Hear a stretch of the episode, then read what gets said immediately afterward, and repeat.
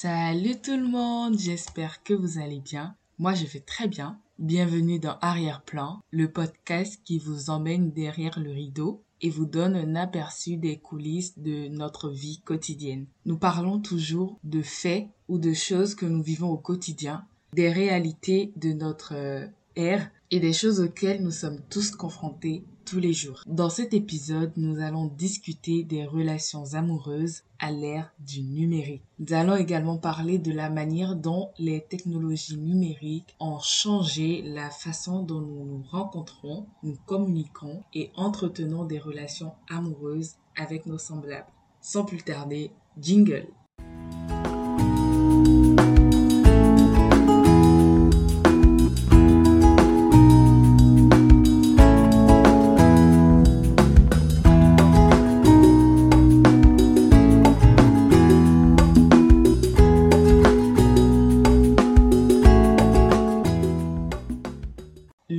Développement des nouvelles technologies a fait qu'aujourd'hui, les rencontres ne sont plus physiques, l'on n'interagit plus forcément avec euh, nos confrères, nos consoeurs, mais nous privilégions les rencontres en ligne. Les sites de rencontres en ligne aujourd'hui ont explosé en popularité et les jeunes utilisent des plateformes comme euh, Tinder, Bumble, OkCupid, euh, et plein d'autres pour rencontrer de nouveaux partenaires potentiels. Bien que cela puisse sembler être une méthode facile et efficace pour rencontrer de nouvelles personnes, cela peut comporter énormément de risques. Avec l'avènement de l'intelligence artificielle, comme je l'avais dit dans mon épisode sur l'intelligence artificielle, il existe énormément de moyens de tromper, de se faire passer pour quelqu'un d'autre de falsifier des informations juste pour paraître ce que l'on n'est pas. Ces rencontres en ligne peuvent être trompeuses car euh, les gens peuvent facilement mentir sur leur apparence, leur âge, leur statut matrimonial et même leur personnalité. Ça va rendre difficile le fait de savoir si vous avez affaire à quelqu'un de sincère ou non. Certes, on entend aujourd'hui sur euh, les réseaux, sur Internet, qu'il y a des couples qui ont duré et qui sont toujours ensemble aujourd'hui et qui se sont rencontrés grâce à ces applis, à ces sites de rencontres. Mais combien ont tenu plus d'un an? Combien de couples? Je ne pense pas qu'il y en ait autant que euh, les inscriptions sur ces sites et sur ces applis. Rares sont ceux qui tiennent dans le temps et qui sont vraiment là pour faire du sérieux. Si vous avez déjà songé à cela, ou même si vous êtes déjà inscrit euh, sur ces différents sites ou ces applications, assurez-vous de bien comprendre les risques auxquels vous êtes exposé. Faites attention aux dates et aux rendez-vous. Ça peut devenir très dangereux et vraiment soyez vigilants on est libre de s'inscrire sur des sites ou sur des applis pour rencontrer des personnes, mais il faut être vraiment prudent et vigilant parce que à l'ère du numérique, c'est dangereux ce genre de pratique. Donc soyez vigilant. Je dis soyez parce que je ne suis pas forcément pour ce genre de pratique. Je préfère le contact humain et vu que je suis pas inscrite ou euh, abonnée à ce genre de choses, je ne peux pas vous en parler plus parce que je ne sais pas comment ça fonctionne. Je me suis juste euh, renseignée sur Internet avec ce que je vois aussi. Et c'est juste ça qui me permet de parler. Si j'étais plus concernée, si j'avais déjà fait l'expérience, je serais mieux placée pour euh, vous en parler plus en profondeur. Mais ce n'est pas le cas. Du coup, je vous conseille d'être vigilant si vous êtes euh, déjà sur ces plateformes ou si vous en aviez eu l'intention.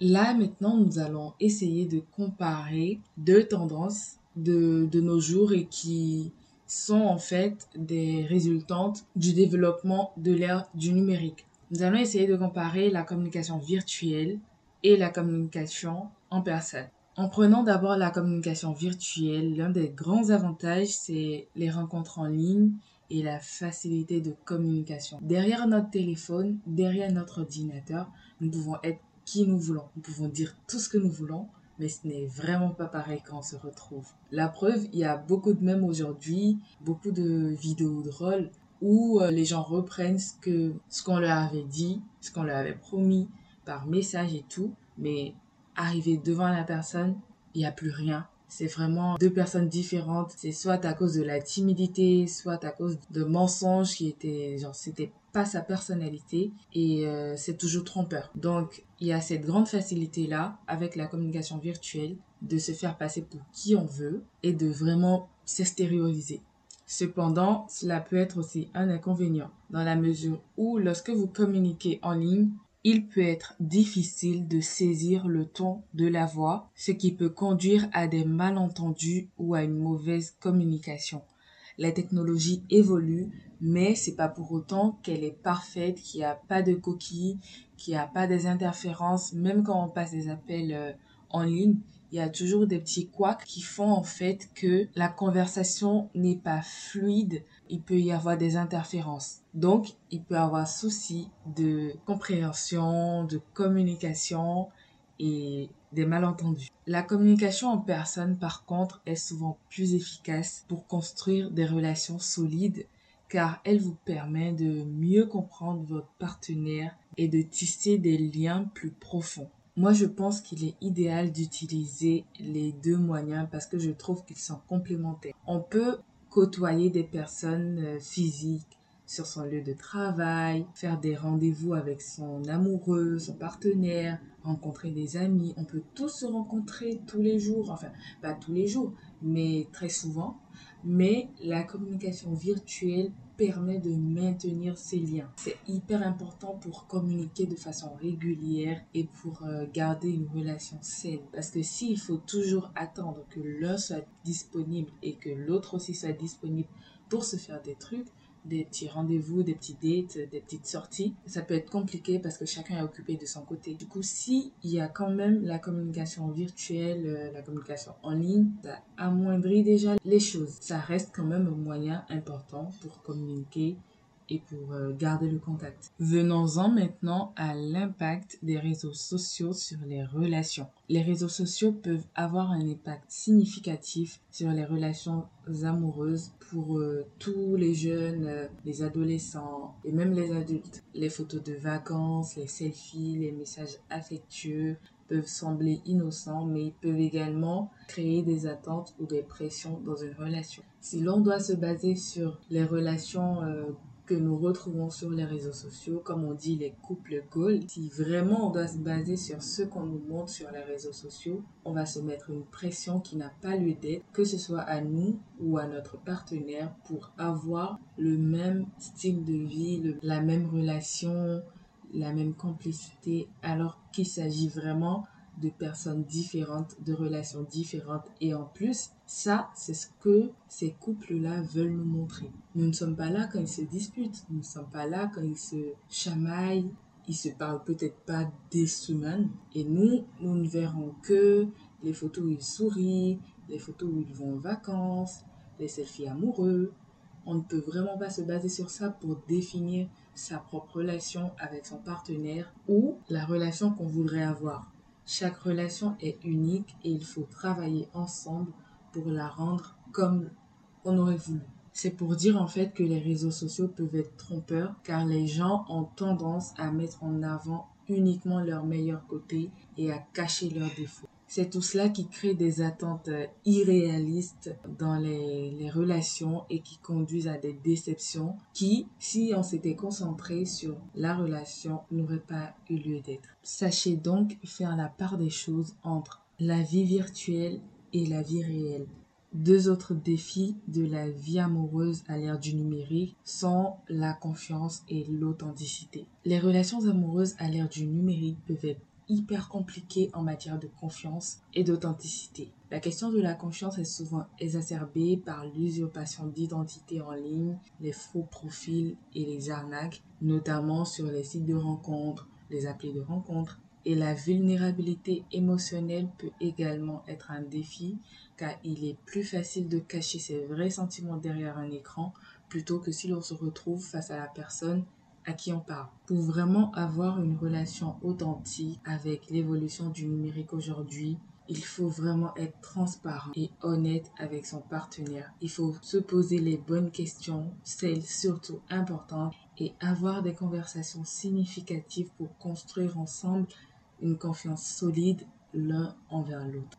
La gestion de la distance et des relations à distance est également très importante et rejoint en fait euh, le problème de la confiance car pour diverses raisons, les couples sont confrontés aux relations à distance à cause des études ou du boulot ou euh, d'autres raisons, peu importe, mais c'est toujours difficile à gérer. C'est à, c'est à ce niveau que l'ère numérique est importante et permet de tenir le coup grâce aux outils comme euh, les appels vidéo, les messages instantanés, les réseaux sociaux pour aider à maintenir une certaine connexion et une certaine proximité virtuelle. Mais en même temps, cela peut être un défi pour la confiance sur tout ça et euh, la communication notamment. Ces relations à distance nécessitent beaucoup plus une communication ouverte et honnête. Il est important de fixer des attentes claires et de prendre le temps de comprendre les besoins de chacun pour maintenir une relation solide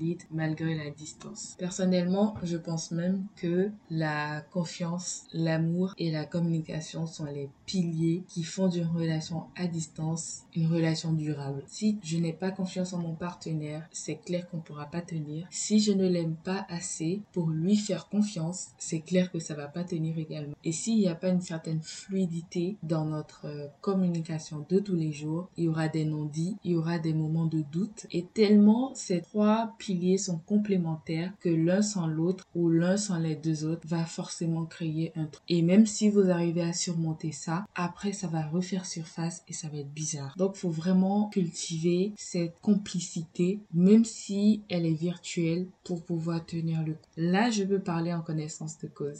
en gros, voilà, nous avons pu explorer les différentes dimensions des relations amoureuses à l'ère du numérique, que ce soit les rencontres en ligne, la communication virtuelle, l'impact des réseaux sociaux, les défis de confiance et d'authenticité, et la gestion de la distance, vous aurez compris qu'il y a beaucoup d'éléments qui se retrouvent dans les relations d'amour de nos jours juste à cause de l'avènement de l'internet et des évolutions numériques. Que vous préfériez les rencontres en ligne ou les relations traditionnelles standards, n'oubliez pas que l'important c'est la communication, la transparence, la confiance, l'amour pour maintenir des relations saines et épanouissantes autant pour l'un pour l'autre. J'espère que cet épisode vous aura plu.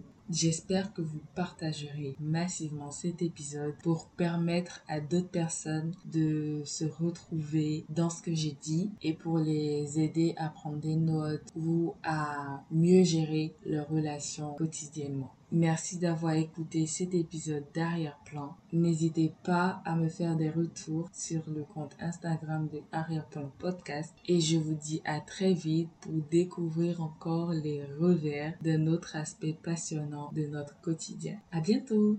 Bisous